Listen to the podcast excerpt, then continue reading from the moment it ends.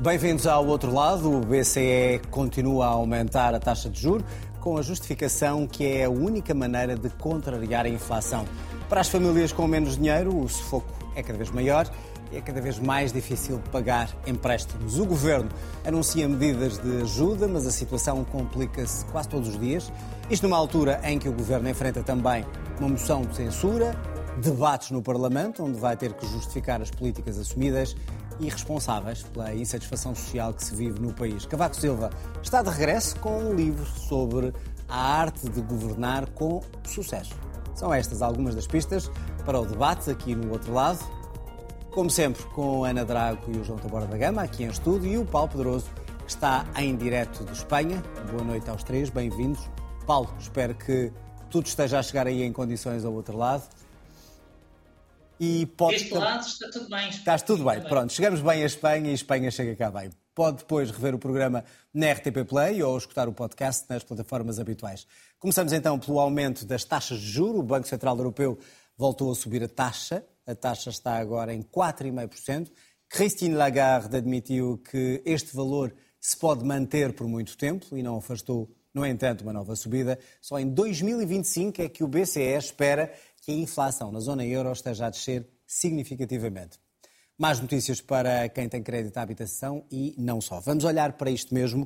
Uh, João, podia o BCE, pode fazer outra política, mas deveria fazer outra política ou entende-se esta insistência? Aquilo que dizem os principais especialistas nesta matéria e aquilo que principais no sentido de que determinam as políticas monetárias reinantes, podem não ser os principais em termos académicos, isso não tem conhecimentos para averiguar, mas é, é, aquilo que o BCE está a fazer, está certo, no sentido de tentar combater a inflação através é, da subida das taxas de juros. Aquilo que também dizem os especialistas é que esta será a penúltima subida e que, tendo em conta a descida da inflação, é, não vamos ter mais do que uma subida. Agora temos a taxa de juros maior desde que foi mais alta desde que foi lançado o euro. Uh, temos uma taxa de juro que coloca também, não só pressão, como vamos aqui discutir, nas famílias, como é óbvio, uh, sobretudo onde haja crédito à habitação variável bastante disseminado, mas também coloca alguma pressão sobre os próprios bancos na economia e, portanto, uh, é uma situação que vai ter efeitos. Agora, aquilo que é a política económica e aquilo que nos diz o Banco Central Europeu é que estes efeitos, mesmo que haja efeitos nefastos, são melhores do que os efeitos da inflação eh, e, e, portanto, eh, é isso que temos que ver. Se assim é, uh, os argumentos que ouvimos da esquerda e da direita sobre estas taxas de juros, porque tem obviamente peritos também nesta matéria, são demagógicos, aqueles que ouvimos aqui, de que não se baixa as taxas porque o governo não quer, porque o governo não faz isto, porque é uma demagogia. O, o, o, o que estamos a ouvir em retorno em redor, aliás, desta fazer política, sobre, fazer política sobre taxas de juros ou implica uma concepção absolutamente e radicalmente diferente do sistema financeiro e monetário que temos, e há partidos que o defendem, portanto as críticas aí não são, digamos, demagógicas, todo o modelo eu penso que é demagógico, mas é coerente, pelo menos, ou então parecem-me críticas eh, algo demagógicas eh, nesse sentido. Agora, aquilo que se deve exigir do Governo, falaremos disso a seguir, penso eu, são medidas que contrabalancem ou que combatam para quem necessita, e não indiscriminadamente, os efeitos eh, que as subidas da taxa de juros pelo mecanismo normal do sistema financeiro, neste caso europeu, eh, implicam. Ana, compreende-se quando o BCE diz que este é o melhor e único caminho para combater a inflação nesta altura? Eu, por acaso, estava a ouvir o João e o João estava a falar de o que, dizem os especialistas e eu acho que aquilo que nós estamos a viver nos últimos tempos é exatamente um desperdício do que tem sido o debate ao longo do último ano, desde que a inflação começou a subir. Porque nós percebemos que a subida dos preços veio do que foi a, a confusão que aconteceu depois da pandemia eh, nas cadeias de produção, veio do impacto da guerra na Ucrânia, em particular na energia. Não acontece por haver uma espécie de sobreaquecimento da procura, mas antes antes, por causa dos preços da energia e na alimentação, eh, há um conjunto de outros preços que vão subindo na economia, incorporando expectativas de inflação. E, portanto, tivemos ao longo do último ano um debate sobre, enfim, como nas grandes empresas eh, de energia, eh, combustíveis, na banca, também na alimentação, há um conjunto de lucros que estão a ser incorporados pelas empresas pela formação de preços. E aquilo que o BCE usa é tem um martelo, aparentemente, e só sabe usar este martelo. Podia fazer outra coisa e de forma diferente? Eu creio que sim, ou seja, nós percebemos que houve a partir de determinado momento em consumos que as famílias não podem, por e simplesmente, deixar de ter. Os consumos de energia e na alimentação não são muito elásticos, as pessoas não andavam a comprar comida a mais, não acendiam todas as luzes e todos os aquecimentos durante o verão e, portanto, percebe-se que as famílias continuam a, a consumir e percebia-se que, eh, no contexto europeu, fazia sentido, pelo contrário, ter uma lógica, uma política monetária que permitisse um conjunto de investimentos que permitissem alargar e sustentar a oferta em particular no momento em que se percebeu, um, que a Europa está muito dependente daquilo que são as importações de energia de outros países e, portanto, para a sua própria soberania eh, económica, faria todo o sentido ter uma lógica de juros e de política monetária que permitisse esses investimentos para reduzir os preços e para ganhar essa soberania, e quando temos andado a discutir a transição energética. E, portanto, também neste momento o BCE deveria ter tido uma política que permitisse guiar os investimentos dos Estados, mas também do investimento privado, no sentido de fazer essa transição energética no quadro europeu. E os especialistas que estamos aqui a falar, que o BCE muitas vezes utiliza, é de que isso seria como deitar álcool para a fogueira, ou seja, para aumentar a, verdade, a, inflação. Não. Para dizer a verdade, não. Ou seja, os estudos que têm vindo a ser apresentados, quer nos debates do BCE, quer nos debates do, do FMI, vêm a indicar exatamente então, aquilo que Então, porquê é que eles dizem, dão esta justificação e vão neste caminho? Porque eu acho que é uma tentativa de fazer aquilo que o BCE e a política monetária eh, sempre fizeram, que é achar que a forma de controlar a inflação, em particular o BCE tem aquela coisa de que mais vale estar enganado no conjunto de muita gente do que estar certo sozinho no contexto político da Europa. E, portanto, eu acho que muitas das que foram as discussões que foram tidas, e eu lembro que Lagarde, em determinado momento, disse: Bom, nós sabemos muito no contexto europeu sobre a questão dos salários e vamos acompanhando a subida dos salários e o impacto que ela tem na inflação e sabemos pouco sobre os lucros. E a questão da discussão sobre os lucros, quem é que está a beneficiar do aumento de preços, é a questão política central. E, portanto, aquilo que eu acho que o BCE deveria ter feito não é esta ideia de que, bom, não sabemos exatamente o que fazer, não queremos irritar os mercados e as empresas que estão a aproveitar a onda da inflação e, portanto, fazemos aquilo que foi feito no Mas passado, é nos anos que o BCE 80. está ao é serviço é... dessas empresas e desses mercados. Só. Oh. Surpresa? Estou a fazer uma pergunta. Surpresa? É aquilo que temos andado a discutir sobre o Banco Central Europeu ser independente, supostamente independente, nos últimos 20 anos. Ou seja, a ideia de que. Uh, uh, beneficiar os mercados é a forma de resolver as dificuldades económicas. Na verdade, aquilo que nós tivemos no trimestre anterior foi uma recessão na Alemanha, da qual já saiu, mas está absolutamente estagnada. E temos ainda uma outra situação que eu acho que é particularmente curiosa, que é nós temos taxas de inflação que variam nos diferentes países. Em Espanha ela está em 2,6%, na Holanda ela está em 3%, mas na Alemanha, que é a política central do BCE, está nos 6%. E, portanto, nada disto faz sentido num contexto em que nós percebemos que podemos estar a caminhar para uma recessão, porque na Alemanha se entende que a lógica da subida das taxas de juros e, portanto, a contenção do investimento e do consumo é a única forma de responder à inflação. Paulo, utilizando os argumentos da Ana, estará o BCE uh, eh, com medo de irritar os mercados e a pensar mais na Alemanha do que no resto?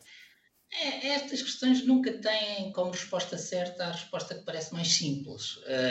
e aquilo que, que a mim me parece é que o Banco Central Europeu não está capaz de não está a ser capaz de interpretar a especificidade desta crise inflacionista. Uh, e está a responder-lhe como respondeu às crises inflacionistas de há 30 ou 40 anos. E depois há uma questão que, uh, que, que é preciso pensar. Não há nenhum número religioso. 2% em, eh, nos anos 90 eh, do século passado podem não significar o mesmo que 2% hoje. Eh, e o Banco Central Europeu não nos dá nenhuma explicação sobre porque é que uma inflação de 3% é inacceitavelmente alta. E, por outro lado, não há consenso sobre a terapia, penso que não há consenso já nem sequer entre os banqueiros do Banco Central Europeu. Então, porque é que conseguem... Então, Paulo, então porque é que conseguem e persistem Ouvimos Christine Lagarde dizer que foi a maioria. Uh, com esta tese e com esta política, vamos aumentar até que a inflação chegue aos 2%. A maioria ganha sempre e por essa via tem sempre razão. Mas porquê? Mas porquê? A minha pergunta é porquê? Agora, uh, porque há uma resposta ortodoxa ao problema da inflação. Uh, e, portanto, aquilo que o Banco Central Europeu nos propõe é uma resposta dizendo que é preciso provocar crise económica, que traz sempre crise social, para controlar a inflação. Eh, e no balanço entre os riscos, os banqueiros eh, europeus, os banqueiros do Banco Central Europeu, decidiram que o risco de crise social é menor do que o risco de prolongamento de uma inflação um pouco acima da norma que ortodoxamente foi definida há umas décadas. Uh, e há economistas que têm a posição exatamente contrária. Eh, porque esta crise inflacionista é específica, porque tem a ver com uma perda de eficiência que tem a ver com a desglobalização, porque tem a ver com uma aceleração imediata da procura que tem a ver com o fim da pandemia e, portanto, desaparecerá, porque tem a ver com custos energéticos que uh, resultam do que foi, digamos, da, da, da, guerra na Ucrânia e da, uh, da, da Alemanha estar a pagar o seu erro estratégico há uns anos de depender da Rússia, uh, portanto, e nada disso justificaria produzir uma crise, uma crise social. Agora, evidentemente que se nós retiramos capacidade produtiva às economias, que é a estratégia que o Banco Central Europeu decidiu, Uh, o que nos sobra, e isto tem a ver com a pergunta do João, do João Adelino Faria, é procurar mitigar os impactos sociais. Mas é preciso termos consciência disto. Mas até aí, Paulo, mas até aí, até, a ser usada Paulo, até para aí, criar uma crise económica. Até aí o Banco Central, o BCE diz várias vezes, mas cuidado aos governos, não devem estar a dar tanta ajuda. Isto, não, porque o Banco Central parece contraditório tem... ou não? Eh, do ponto de vista do Banco Central Europeu não é contraditório. Aliás, nós já tínhamos falado aqui neste programa a propósito de uma intervenção de uma, eh, de uma representante do FED americano eh, no encontro de verão dos banqueiros centrais, em que se dizia exatamente isto. A resposta a esta crise pode provocar uma crise económica e ela, aliás, até previa que os governos poderiam ter que tomar medidas para evitar que se transforme numa crise bancária. Aquilo que o Banco Central Europeu está a fazer é aplicar uma receita antiga para um problema que é diferente daquele em que essa receita foi gerada. Agora, podem, podemos perguntar-nos: há uma receita alternativa? E há economistas, alguns foram prémios nobres, que dizem sim, a deixar os fatores fluir, eles não estão descontrolados. Uh, e este valor não é um valor sagrado. Agora, a consequência do que o Banco Central Europeu está a fazer uh, é simples: é destruir capacidade produtiva, destruir riqueza, destruir uh, nível de vida, porque isso vai provocar uma diminuição da procura que implica uma descida dos preços, embora não tenha sido o aumento da procura a produzir o aumento dos preços. Ou seja, basicamente, é uma doutrina que assenta no princípio de que se nós todos formos mais pobres, não provocamos inflação. Se as economias produzirem menos, não produzem inflação. É uma doutrina contracíclica extrema neste contexto. Porquê? Porque nem sequer estamos num momento em que as economias estejam a crescer muito. Muito bem, Paulo, já vamos continuar a falar, só para distribuir um pouco a, a conversa aqui pela mesa. Uh, e eu ia buscar uma, uma declaração uh, dada ou feita por eh, Mário Centeno ao El País, que diz que a inflação é mais injusta do que as medidas que estão isso a ser é... tomadas pelo BCE. Estamos de acordo ou não? Repare, isso é. Ou é para justificar. Eu, eu não sou economista, no, mas, no mas isso é a linha, a linha que a linha que preside a decisão de política económica na Europa é de que a inflação, mesmo num contexto de fraco crescimento ou de estagflação, ou do que queiramos chamar, é mais injusta e, portanto, deve ser combatida eh, do que as medidas, do que aquilo que resulte da subida Mas é uma ilusão da taxa ou de juros. É, ou, é... ou quem, está, quem, tem assento no BCE acredita piamente Eu acho que toda a gente acredita piamente nisso e com grande retidão moral. Não acredito que estejam ao serviço da grande distribuição das empresas de energia nem de outros interesses económicos. Aliás, não há nenhuma prova disso, nem isso me parece, aliás, coerente em termos de, em termos de argumento, porque muitas dessas empresas eh, eh venderiam mais num contexto económico diferente e, portanto, nem, nem, nem, parece que isso seja sequer coerente com intuitos lucrativos imputados. E estarão a pensar mais na Alemanha do que noutros países? Aí já é, Como aí, foi invocado aqui? É, é, sobre, digamos, qual é que é o peso, qual é que é das diferentes economias eh, aquela que pesa mais na decisão ou aquela que se quer acudir primeiro, isso aí eh, já penso que alguma especulação eh, pode ser feita. Agora também não sei se aquilo que é, digamos, o, digamos assim, o, o culpado presumido eh, da Alemanha, se também estará a beneficiar muito desta política ou a beneficiar muito mais do que, do que, os, outros, do que os outros países. Uh, neste caso, Portugal também com uma inflação alta, também, uh, se a receita estiver certa, Portugal também beneficiará, beneficiará dela. E, portanto, é... mas, mas se não estão uh, os governadores que estão, uh, ou os decisores Sim. do BCE, se não estão ao serviço dessas empresas, se uh, a maior parte dos países, incluindo provavelmente a Alemanha, não estão satisfeitas com esta, com esta política, então porquê é que eles persistem nela? Porque entendem, não pode ser apenas uma convicção que uma alternativa nova ou diferente não podem, podem não querer testar uma política nova, daquelas que o Paulo elencou, ou porque acham mesmo que, com mais uma subida da taxa de juros e depois descidas a partir de 2024, porque a inflação estará a descer, que isso conseguem o, digamos, o zénite da, da, da, política. E o nosso governador... Ortodoxia. Sim, há alguma ortodoxia, é verdade. E o nosso é, governador, não, sendo não um governador que esteve à frente de, de, de, um, de um, governo uh, socialista, entende-se que uh, de uma forma não explícita, mas indireta, ou para muitos explicitamente, defende essa política quem esteve à frente de um governo socialista e, e conseguiu superávit, eh, está tudo dito sobre o seu alinhamento com as políticas socialistas. Portanto, não surpreende que diga, que diga isto. Ana, foi surpreendente ou não ouvir uh, Mário Centeno dizer isto? A inflação é bem mais injusta do que estas medidas que, que estamos a tomar agora. Agora a BCE. O problema é, é, é, o, é, o, que, é que acontece com o impacto destas medidas. Nós sabemos que, ao nível do consumo da energia e da alimentação, obviamente que a inflação tem um impacto significativo nas famílias mais pobres que não têm outro tipo de, eh, enfim, consumo noutros, noutros bens, noutros serviços, no lazer, que podem cortar e, portanto, a inflação tem um impacto significativo sobre os salários mais baixos. O problema é nós termos a percepção de que a leitura que é feita hoje sobre a origem da inflação, como se fosse um excesso de procura, é uma leitura errada.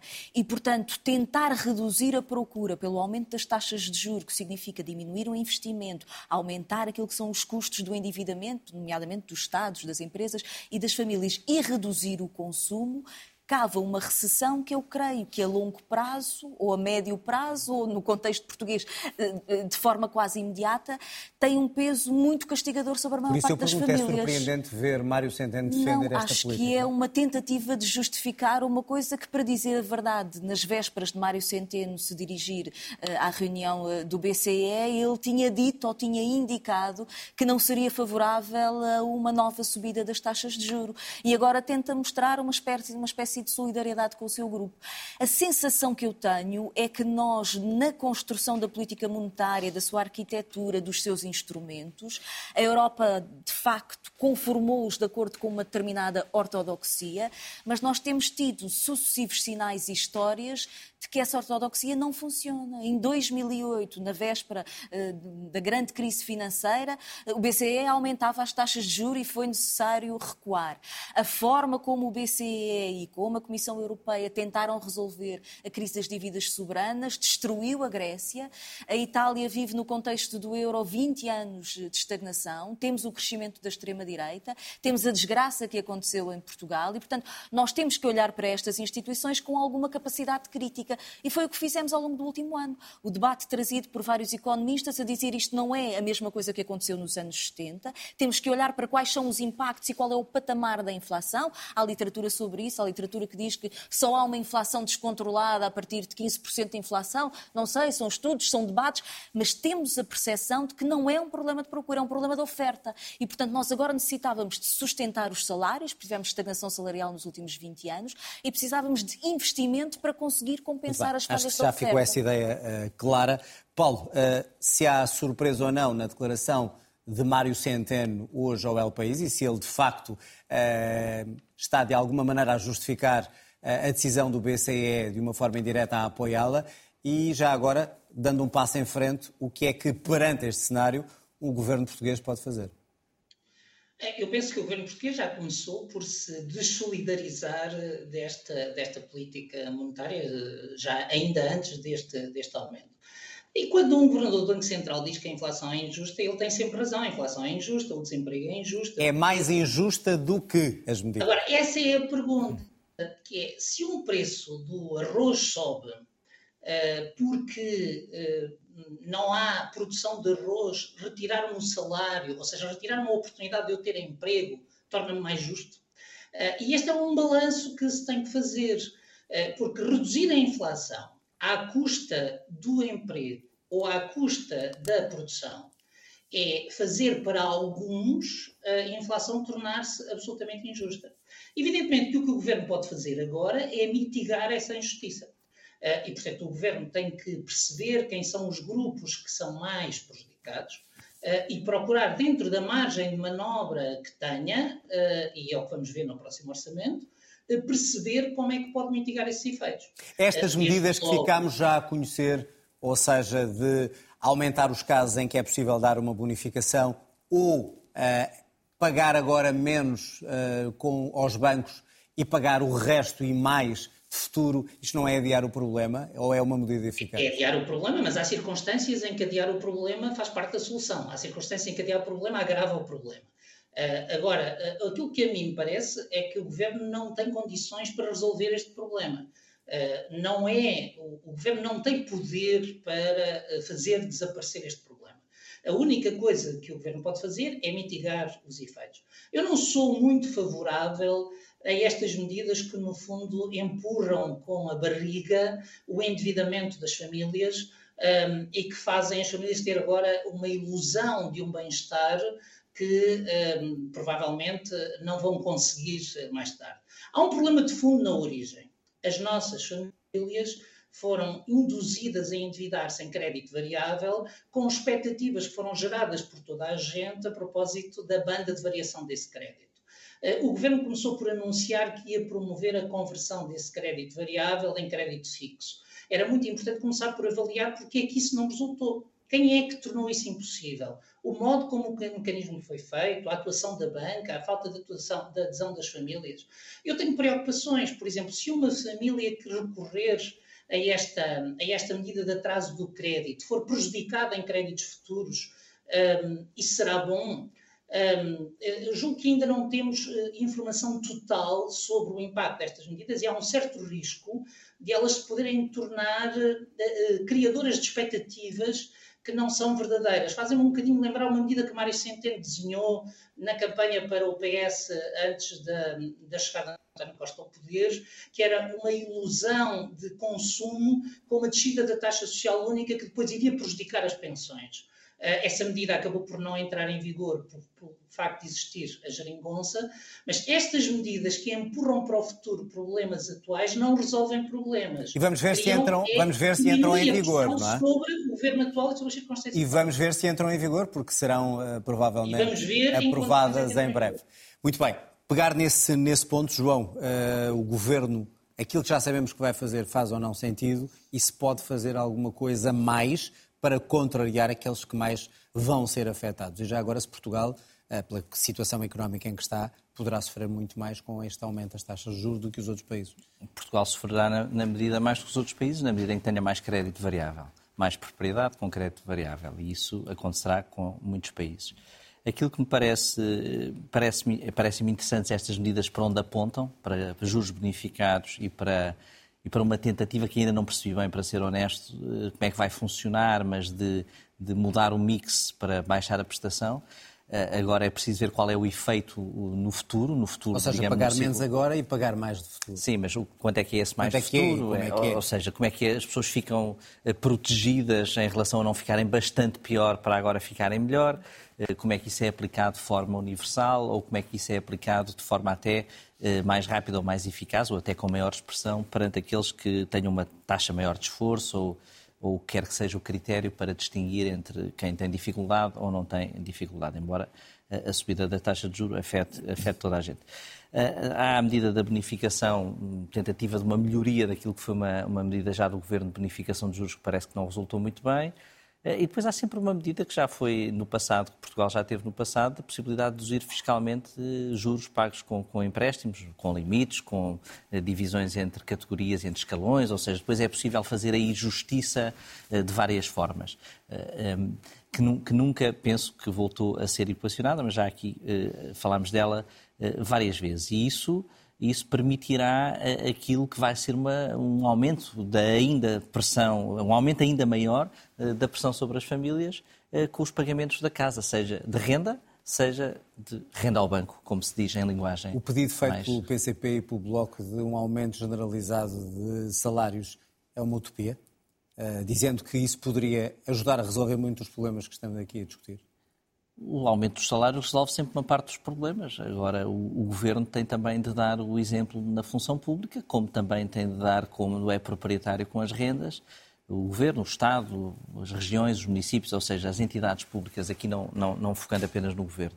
Eh, eh, agora, eh, os problemas económicos que aqui debatemos também se aplicam a, a, muitas empresas. Não basta ver aquelas, aquelas que podem eventualmente beneficiar da situação inflacionista, mas também aquelas que têm juros maiores para pagar, as pequenas empresas, o tecido empresarial, que ah, também está estrangulado.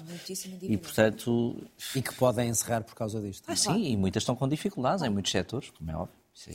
Ana, as medidas que o Governo está a tomar eh, servem para alguma coisa? São apenas empurrar com a barriga, como dizia o Paulo, e já agora está só a pensar nas famílias, deveria pensar também nas empresas que que lutam com dificuldade, porque não ouvimos, pelo menos até agora, medidas nesse sentido. Sim, até porque nós temos um tecido empresarial nas pequenas e médias empresas que estão particularmente endividadas e descapitalizadas e, portanto, conseguir aguentar um aumento daquilo que é o peso dos custos da dívida, do serviço da dívida, vai ter impacto significativo. Mas, sejamos claros, é esta a política do BCE. Ou seja, é, uma, é cortar cabeças, no fundo, cortar aquilo que entendem que são uh, negócios zombie, portanto, insustentáveis, com dívida insustentável, é, é criar recessão. Quer dizer, estes são os efeitos uh, imediatos. So, sobre a habitação, eu não, eu não vejo, na verdade, quer dizer, Aquilo que me parece determinante é que o Governo tenha, sobre aquele que é o projeto político europeu e sobre a atuação do BCE, uma orientação política. Porque o BCE não existe no Olimpo, não é? Corresponde a uma formação política e, portanto, eu tinha a expectativa que o Governador do Banco de Portugal fosse, de alguma forma, o arauto das dificuldades de um país particularmente endividado, famílias E mudava alguma coisa? Muda qualquer coisa. Quer dizer, é preciso começar Se a, a maioria articular... achar que não... Não, eu lembro-me sempre que no início da geringonça, nos bons velhos tempos do início da geringonça, António Costa entendia que no quadro europeu era possível criar um conjunto de alianças que conseguissem desafiar esta ortodoxia monetária e da Comissão Europeia. E, entretanto, deixámos de ouvir falar disso e, portanto, agora vêm da Europa sempre com o ar de que uh, ouviram uma missa e que estão uh, a maioria absoluta mudou, uh, mudou o entendimento, foi isso? Pois não sei, acho que é a altura de perguntar ao Dr. António Costa como é que é quando se pensa como à direita, acaba-se a governar como à direita. Eu acho que está na altura de voltar a fazer essa pergunta ao Dr. António Costa. Sobre as medidas. Sobre as medidas concretas. Sobre as medidas. No contexto atual, eu não vejo grandes alternativas àquilo que o governo está a tentar fazer, ou seja, de dar algum apoio de bonificação a algumas famílias que estão enfim, praticamente submersas com aquilo que é o pagamento uh, uh, da sua dívida sobre o crédito à habitação e, portanto, embora, na verdade, nós olhamos e com os, os juros como estão hoje, os valores ainda são significativamente baixos, mas quer dizer, não podemos usar também todo o dinheiro dos contribuintes para alimentar, uh, enfim, os credores. E depois a, a, hipótese da moratória. A moratória é, é uma coisa semelhante, pelo que eu percebi, ao que foi feito em Espanha aqui em 2022. Ah, na verdade, é acumular nova dívida. Ou seja, no caso português, aquilo que está a ser proposto é que parte dos juros vá incorporar ah, a dívida. Não é pago agora, é pago no futuro é uma estratégia de, eh, neste momento, aliviar um bocadinho o orçamento das famílias e eu creio que é difícil ir mais longe e deixar de fazer estas medidas. Ou seja, eu tenho mesmo a sensação de que segmentos da sociedade portuguesa estão mesmo uh, com grandes dificuldades em fazer face aos custos da habitação. Nós temos um milhão e cem mil famílias fazer outra coisa, ainda ou seja, custos aquilo de que já te ouvi defender aqui várias vezes, a ideia de um aumento generalizado dos salários. É de facto possível no contexto em que estamos? Ajudaria a resolver o problema ou é claro. uma utopia? Ou seja, se aumentarem os salários, não se pode descer os impostos e por aí fora? Mas é que os salários ficam incorporados. A lógica de articulação entre produtividade, eh, entre inflação e salários é eles irem evoluindo conjuntamente. O que nós vivemos na sociedade portuguesa nos últimos 15 anos foi uma estagnação salarial e, portanto, os portugueses perderam rendimento e agora estão particularmente castigados pela inflação Esse é o diagnóstico, juros. a solução. Eu acho mesmo que nós estamos, neste momento em Portugal, quando nós olhamos para as diferentes áreas setoriais, eu acho que a questão salarial é absolutamente determinante. Nós não conseguimos continuar a sustentar uma economia que está viciada em baixos salários, porque ela prejudica a nossa própria capacidade de crescimento e de qualificação da economia. E, portanto, das duas, uma, ou o Partido Socialista entende que tem que dar os sinais fundamentais, isso significa, no campo do trabalho, proteger os trabalhadores para que eles possam ter aumentos salariais, mas dar ele próprio, no âmbito da função pública, aquilo que é a valorização salarial que na função pública e nos serviços públicos se perdeu ao longo dos últimos 15 anos, ou então nós parece que estamos a, a, perder, na verdade, a capacidade de recuperar em termos económicos. E, portanto, a questão salarial é absolutamente determinante para terminar com as injustiças que Mário Centeno indicava. Paulo, para encerrarmos este, este tema, embora se relacione com o que vamos eh, debater a seguir muito rapidamente, também a questão do aumento generalizado dos salários pedido pelo Bloco e pelo PCP. Uh, é possível ou, é uma utopia atendendo ao contexto económico e se isso poderá estar contemplado no próximo orçamento? Não só é possível, como parece estar a acontecer. Uh, convém que tenhamos consciência de que uh, as informações que temos sobre o início do ano é de que os salários subiram acima do que era o referencial do acordo de rendimentos assinado entre o Governo, as confederações patronais e a UGT. Os professores e os médicos e os oficiais de justiça dizem que não, pelo contrário. Não, não, mas é isso. A este propósito, o Governo deu dois sinais contraditórios. Deu sinais contraditórios. Eh, por um lado, enquanto regulador do mercado de trabalho na concertação social, eh, entusiasmou os parceiros sociais a que nesta legislatura se corrija eh, um déficit de distribuição do rendimento para o trabalho.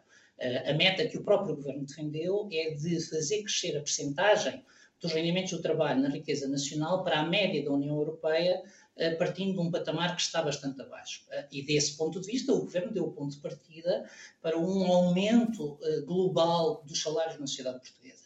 Mas o Governo, enquanto entidade patronal, não aplicou a si próprio esta doutrina. E, portanto, enquanto entidade patronal, aquilo que nós vimos foi o prolongamento da doutrina anterior, em particular por causa da importância que é dada ao déficit e à correção da trajetória da dívida pública. Eu julgo que nos próximos meses será muito importante perceber qual é o balanço que o Governo e os parceiros sociais vão fazer da execução do acordo que assinaram. Está previsto um balanço anual e, e, nesse balanço anual haverá condições para fazer este caminho e no próximo Orçamento de Estado, uma questão decisiva, que é qual é a política orçamental do Governo para o próximo ano. Evidentemente que se o Governo no próximo ano voltar a ter uma política de crescimentos de salários que não impliquem uma valorização significativa, dá um sinal à economia. É mais ou menos o mesmo que o Banco Central Europeu está a fazer, porque há uma coisa que nós não referimos aqui, mas que é Para concluir, Paulo, para avançarmos. O Banco Central Europeu, sob as taxas, também está a dizer aos bancos comerciais que não é o momento de investir nas economias. E, portanto, os bancos comerciais provavelmente vão tornar o endividamento das empresas para aumentar a produção bastante mais difícil. E tudo isto tem efeitos sistémicos que acabam por agravar a crise. Bom, e é neste contexto que o Governo inicia uma semana politicamente importante. Amanhã há uma moção de censura uh, do Chega, depois segue-se o debate sobre a descida de impostos e, por fim, a discussão das medidas para ajudar a aliviar a pressão do aumento das taxas de juros nas famílias, que estamos aqui a discutir, tudo com anúncios de greves de professores, médicos e justiça. Uh, começando talvez pela moção de censura, João, serve para alguma coisa? Uh, ou não. Há quem diga que com esta moção de censura se afasta o debate quinzenal imediato que já ia ser escrutinado o Primeiro-Ministro e que não será tão escrutinado com a moção de censura como seria num debate normal do Parlamento. Acho que esta moção de censura eh, interessa sobretudo ao Governo e ao partido que a propôs. Portanto, chega ajuda ao Governo, não é isso? Acho que interessa aos dois. Acho que interessa aos dois. Aqui não, não, não, vejo uma coordenação nem uma teoria da conspiração. Acho que interessa aos dois. Ou seja, acho que é mais fácil para os dois. O governo, porque permite afirmar, perante uma moção de censura, colocar nos termos próprios do partido que a vai colocar, de uma defesa mais vimente da sua posição, com derivas ideológicas, acentuando o seu campo político. E o Chega coloca esta moção de censura, permite-lhe afirmar o seu campo político, fazer política a nível nacional, ser noticiado, pôr em causa António Costa, debater-se, bater-se de igual para igual e, portanto, também naturalmente interessa ao Chega. Quem fica numa situação sempre mais complexa é o PSD neste, neste, nesta matéria, quer quanto à questão de voto, quer quanto à atitude que teve, porque naturalmente não, sofra, não sofragará o tipo de argumentação e muitas das coisas não defendidas, outra coisa. defendidas pelo Chega, uh, mas também tem uma visão muito crítica do, do, do, do governo. E, portanto, mas não podia fazer outra coisa, que não demarcaste esta, desta moção de censura? Eu penso que não, ou seja, penso que não, demarcando-se, abstendo-se, também não ia votar contra a moção de censura, não é? Também não podia fazê-lo e, portanto, uh, fez isso e, e isso também ajuda ajuda ao Chega, eh, sempre que com mais, digamos, espaço à direita, pelo menos durante, durante um dia ou dois, mediaticamente. E, e, e, portanto, acho que foi bem usado, acho que, acho que o Chega escolheu bem o calendário. Uh, isso, acho que essas coisas também Mas têm de ser ditas. Ajuda também o Governo um, ehm, sobre o escrutínio que lhe seria feito de outra maneira? Sobre a instabilidade, sobre eventuais falhanças da governação, etc. Eu acho que Como queria ser confrontado pelos outros partidos. Eu acho que esse escrutínio vai ser feito, vai sempre ser feito, mesmo quando o assunto for outro, vai ser trazido para cima da mesa. Eu acho que isso não enfraquece nem fortalece o escrutínio. Eu acho que o governo prefere isto, mas porque lhe permite uma demarcação ideológica, questões mais técnicas e de partidos com, outra, com outro tipo de atitude não, não permite, ou seja, ou seria preciso exagerar. É mais por isso do que pelo instrumento que é que é utilizado. Isso parece uma tecnicalidade que não me... Ana, é um bom serviço à democracia esta moção de censura, independentemente de quem a coloca ou não? Não, não, não. E ajuda o governo? O governo claro, beneficia? Claro, porque o governo consegue arrastar atrás de si a esquerda à sua esquerda ou seja, pelo contraponto àquilo que é a lógica antidemocrática, racista, xenófoba, populista, na forma como o Chega faz oposição. E, portanto, eu creio que esta não é a primeira moção de censura do Chega, nem será certamente a última. Beneficiou sempre, mas na verdade eh, também beneficia António Costa e, portanto, acaba sempre por ser uma moção de censura cujo, cujo preço é pago pelos restantes partidos da direita. E aí o PSD, apesar de tudo, tem mantido uma dignidade que é assinalável, ou seja, até agora o PSD tem recusado votar conjuntamente com o Chega às suas moções de censura, embora, na verdade, vamos a ver o que é que acontece no domingo nas eleições da Madeira, se o PSD consegue ou não manter aquilo que tem sido a sua maioria coreana, eh, ou se fará eh, recurso ao Chega, eventualmente, para manter essa, essa maioria. Maioria coreana, na, na sufragada nas urnas, não é? Sim, ah, mas, mas, na Coreia também creio que é assim, não é? Vai às urnas sucessivamente mas, e mas ganha não sempre. Não deverá ser tão democrático. Ganha sempre o mesmo, não, não é? Não deverá ser um sistema tão é, democrático mas, como o nosso. Uh, acho que no contexto europeu, mais nenhuma região, nem mais nenhuma eleição tem este historial de 50 anos em que ganha sempre o mesmo. E por isso é que eu estou a utilizar este termo de qualificação, porque acho que uh, merece ser referido. Mas, apesar de tudo, o PSD não vai votar uh, favoravelmente a moção de censura do Chega. Já o que eu me parece surpreendente é uh, a iniciativa liberal que uh, anunciou que isto era uma manobra de diversão e, mesmo assim, está disponível para caucionar eh, o discurso político do Chega. E eu acho que este é um sinal de que alguma coisa está a mudar na identidade política da iniciativa liberal. A iniciativa liberal eh, eh afirmou-se na sociedade portuguesa como sendo portadora, única portadora eh, da palavra liberdade e, portanto, a defesa da liberdade económica, mas também das liberdades cívicas e da, da, da consagração democrática, e agora aparentemente está disponível para dar o braço à, à direita direita autoritária, racista e xenófoba. E, portanto, há aqui uma mudança na sua natureza que eu acho que nos diz alguma coisa sobre o que será um cenário de articulação à direita. A iniciativa liberal está disposta, eh, em nome do combate ao governo do Partido Socialista, a dar o braço ao Chega. E, portanto, liberais até dizer Chega, como se costuma dizer. Paulo, para que serve a moção de censura e se de alguma maneira ajuda o governo? Porque vai, obviamente, ser derrotado. Os pequenos partidos, eh, o Chega não inventou esta estratégia dos pequenos partidos de usarem a moção de censura como forma de se mostrarem.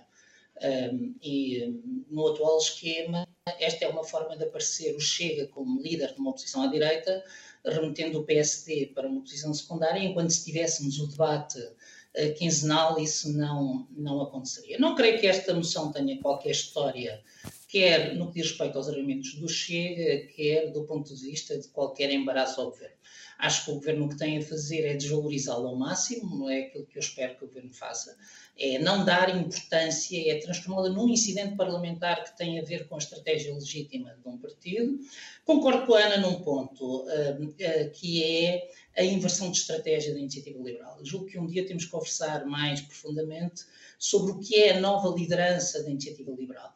E há sinais cada vez mais claros de que a iniciativa liberal é um partido mais conservador do que era sua fundação, é um partido menos liberal no sentido político eh, e é um partido que procura, eh, com esta nova liderança, eh, uma oportunidade para entrar à mesa da negociação com o PSD em qualquer governo.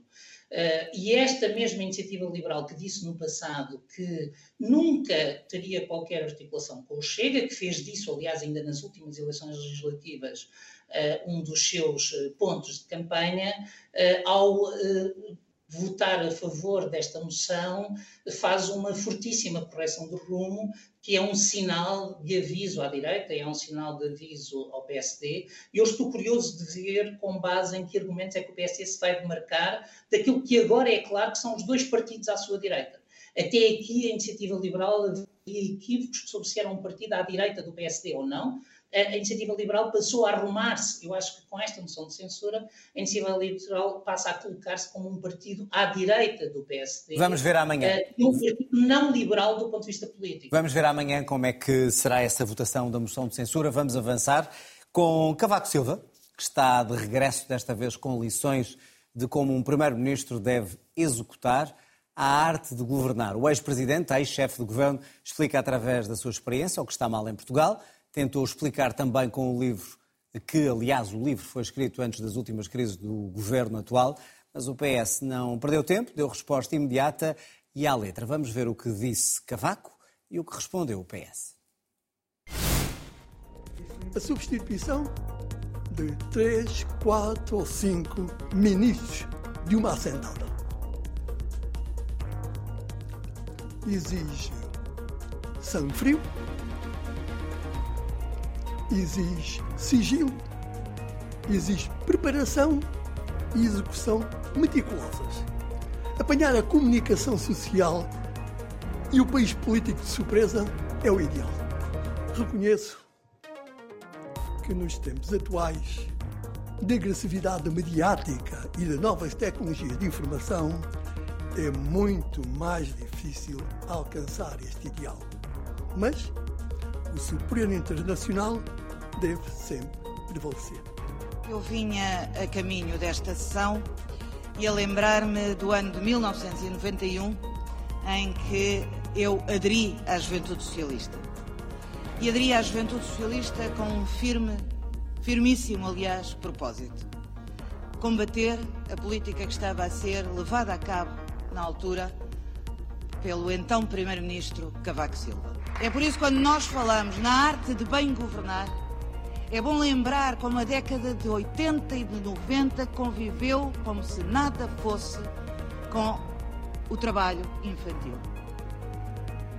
E é por isso que é bom lembrar, e está aqui o Artur Penedos para lembrar bem a guerra que nós fizemos no Parlamento com governos socialistas e que hoje podemos dizer que erradicámos o trabalho infantil, que era um flagelo nessas gerações da arte de bem governar à direita.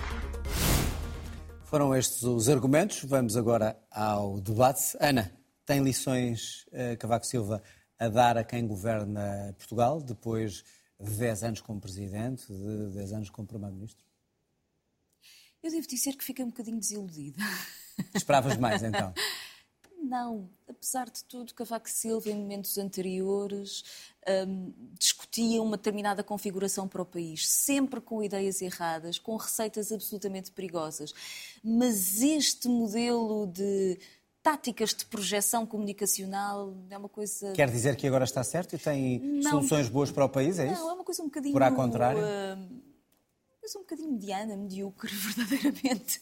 Não estava à espera que Cavaco enverdasse por aí e acho sempre que Cavaco Silva está a passar ao lado da possibilidade de um grande êxito editorial, que é contar-nos como é que se conseguem comprar ações, como ele fez no BPN, mais baratas do que aquelas que foram vendidas a outros investidores e vendê-las eh, depois mais caro do que, do que o mercado estava a valorizar. Vou só centrar a pergunta. E... Tem uh, Cavaco Silva Uh, tem lições para dar a Portugal? Tem sobre isso, ou seja, essa era uma boa tática. Não tem boas que... lições, então, em tua opinião? Não, Cavaco não Silva... Não tem um saber para dizer a um Primeiro-Ministro Não, na verdade, Cavaco Silva... Eu, eu, sou mais ou menos da mesma geração da Ana Catarina Mendes um, e Cavaco Silva politizou toda uma geração. Ou seja, eu tinha aqui 16, 17 anos, quando vi, eh, o João é mais novo e se calhar não se lembra tão bem disto, quando ainda estava no secundário e vi os estudantes do ensino superior serem corridos à bastonada quando estavam a discutir eh, políticas de ensino superior e propinas. Uh, e, portanto, aquilo que eu me lembro de Cavaco Silva é de um período um, em que o protesto social era corrido à bastonada, não acho que seja uma boa arte de governação, em que grande parte das empresas públicas foram vendidas e hoje, na verdade, estão na mão de capital estrangeiro e, portanto, vão drenando recursos eh, do país não é uma boa estratégia de governação. E claramente Cavaco Silva continua absolutamente autocentrado, ou seja, Cavaco Silva quando fala é mesmo às vezes um pouco embaraçoso para as outras figuras da direita, porque Cavaco procura ocupar todo o espaço com uh, a certeza de que ele está sempre então, certo então, e ele é que essas sabe... figuras todas e, portanto, estão ao lado dele limita a, a apoiá-lo, Ana? Uh, Pois, eu acho que é essa vergonha alheia. Não, não, eu, acho não é? que é aquela vergonha alheia de, já que a esta altura da sua vida Cavaco Silva continua a tentar dar lições aos seus sucessores da direita, que são aparentemente incapazes de fazer uma governação ou uma estratégia política tão gloriosa como a sua, Cavaco Silva continua a distribuir puxões de orelhas e lições. Eu devo dizer que acho tudo isto um pouco. Portanto, a resposta foi adequada do PS de imediato? Sim. Mas porquê é que ele irrita tanto uh, o PS? Não, esse é o melhor de tudo. É porque Cavaco Silva tem essa capacidade de revigorar uma esquerda que, apesar de tudo, está meio cansada. Algo, e, portanto, algo Cavaco aparece e há algo... feito para a esquerda. há algo que se anima dentro de nós. Há batalhas que vale a pena continuar a fazer. João, obviamente que a tua opinião é diferente. Cavaco tem lições a dar ao atual governo, aos governos, e faz bem em fazê-lo desta maneira? Primeiro, em Portugal, eh, criticamos muito os políticos não deixarem o registro do que pensam, do que fazem, como pensam, e Cavaco não tem feito outra coisa, desde que cessou funções, também antes, mas depois de ter cessado funções, a deixar o registro do que fez, de como pensa, de como vê o país. E isso é muito positivo. Outros fizessem isso, é muito positivo. Depois também é delicioso sempre a reação da esquerda, este revigoramento é que é, que é que a Ana Drago eh, aqui, aqui, aqui expressa e, e representa, é, é, delicioso, porque não se pode ao mesmo tempo dizer que uma coisa hum, é errada, ou que é sonolenta, ou que é uma coisa. E, e ao mesmo tempo ficarem tão revigorados. É um, é um bocado. Não é? Ia fazer uma analogia, mas não, não, não ia cair bem. Força! Não, não, não, um dia. E é, é contraditório, não é? Entre um placebo e uma anfetamina. Não, é o quê? É, um, é uma coisa morna? O que é que consegue? Porque toca na ferida? Com, com, consegue, eu acho que é uma conjugação de duas razões. Consegue porque tem um estilo pessoal que cultivou muito bem, que consegue irritar as pessoas porque sabe dizer aquilo que as pessoas não querem ouvir isso é um estilo que tem, que faz e continua a fazer muito bem, como se vê, aliás, quando se ri, quando sabe que fez isso. Isso é muito interessante ver em Cavaco. Eh, e depois, mas sobretudo, porque há uma coisa que eh, muita gente não consegue perdoar: é que os portugueses tenham votado massivamente, várias vezes, em Cavaco Silva mais Nunca do que em qualquer outro político. E, não, e, isso é muito Mesmo difícil. com todos os fundos europeus, isso é muito difícil, é muito difícil em é verdade, democracia. Vamos... É como na Madeira, é como na Madeira, a comparação há pouco da Madeira com a Coreia do Sul, ou podia ser com a Venezuela, foi interessante por isso. Dizer, nós podemos não concordar, etc. Mas aquelas pessoas, neste caso fomos nós, E depois a esquerda tem outra coisa. É que isto que eu acabei de dizer não é a vitória pela vitória. É que todos sabemos que isto só é possível porque muita gente dita de esquerda e que andou pelos partidos de esquerda, em muitas alturas votou em Cavaco, quer para a presidência, quer para as eleições de primeiro-ministro. E, portanto, há uma certa esquerda que não consegue. Que não. Não, ah, eh, toda a gente sabe que sim, aritmeticamente. Aliás, até houve transferência de voto do Partido Comunista. E, portanto, as reações são, são extraordinárias. A reação sobre o trabalho infantil da Ana Catarina Mendes costuma ter reações até certeiras politicamente, e é uma pessoa que eu prezo bastante. É, mostra um pouco desse, às vezes, descontrole que Cavaco provoca. E alguém com aquela idade, afastado da vida política há tanto tempo, continua a provocar este descontrole, é interessante. E ainda teve tempo para, mesmo tempo, ir testando um possível candidato presidencial à direita nos salões da direita. Paulo Pedroso, como homem de esquerda, porque é que eh, este símbolo da direita, que é Cavaco Silva, eh, irrita tanto eh, e provoca esta urticária, e o termo é meu, em muita gente de esquerda e do PS? Como já vimos hoje, a esquerda é muito pavloviana com, com Cavaco Silva. Isso a esquerda, a direita, somos todos. Uh, o, uh, uma vez, Mário Soares, eu estava a fazia parte de muitas pessoas que tentavam dissuadi-lo de ser candidato presidencial e ele respondeu: Ó oh, Paulo, já todos os portugueses votaram uma vez por mim e uma vez contra mim. Eu acho que Cavaco Silva tem uma posição um pouco parecida. Uh, mas, sobretudo, esta geração que uh, entrou na política na segunda metade do mandato de Cavaco Silva, o que quer que seja que Cavaco Silva diga é contra. Um, e a, a, minha pergunta é diferente. Este livro que Cavaco Silva escreveu é uma espécie de manual de autoajuda para primeiros-ministros. Uh, à partida é um, é um livro inócuo. Esta, este, este certo que acabou daqui ser dito é um certo que António Costa podia escrever, creio eu. Mas são, são críticas não assumidas a António Costa?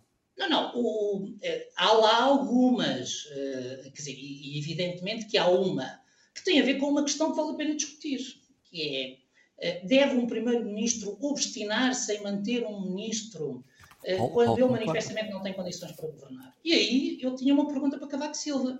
Com todo o respeito que me merece a cidadã Leonor Beleza, Cavaco Silva não fez menos por Leonor Beleza do que António Costa por João da Lamba. E, portanto, se, António, se Cavaco Silva quer criticar Leonor Beleza, podemos, uh, João da Lamba e António Costa após João da Lamba, podemos perguntar-nos por esse, por esse episódio. Mas transformar Cavaco Silva num personagem, uh, mesmo que diga uma coisa anódina, merece a mais viva condenação, parece-me uma, digamos, uma dificuldade de interpretação da importância que ele teve no país, porque eh, gostemos ou não, a década de Cavaco Silva uh, moldou o Portugal que temos.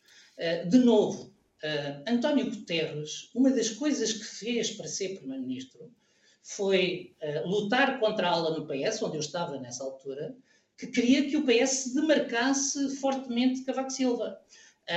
e a estratégia de António Guterres foi muito mais a dizer vamos ter uma continuidade estratégica, mas com sensibilidade social, vamos corrigir o rumo. António Guterres fez com Cavaco Silva um pouco o que Tony Blair fez com Margaret Thatcher. E para as pessoas que estavam, eu era um deles, eh, na oposição a António Guterres nessa, eh, nessa altura, tudo isso nos parecia eh, exagerado. Agora, o que é curioso é que o debate, digamos, esta crispação contra Cavaco Silva é muito maior do que, por exemplo, foi nas eleições presidenciais entre Jorge Sampaio... E porquê é que isso acontece? Porque ele, de facto, e para concluirmos, tem lições a dar? Não, eu acho que há um complexo geracional dos políticos no ativo uh, à esquerda com Cavaco Silva.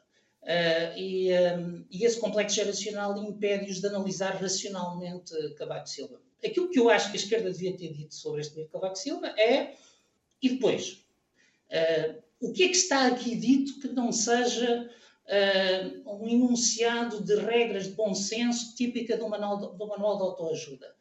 Agora, uh, Temos que concluir, Paulo. Por, portanto, a reforma, não, a, a, resposta não foi adequada, foi isso, do PS? Do meu ponto de vista, foi absolutamente desproporcional. Uh, o que Cavaco Silva merecia com este livro era um encolher de ombros. Obrigado mais uma vez aos três, obrigado também a si em casa. Termina aqui o outro lado, pode rever o programa na RTP Play ou ouvir em podcast nas várias plataformas. Tenha uma boa noite, fique bem e até para a semana.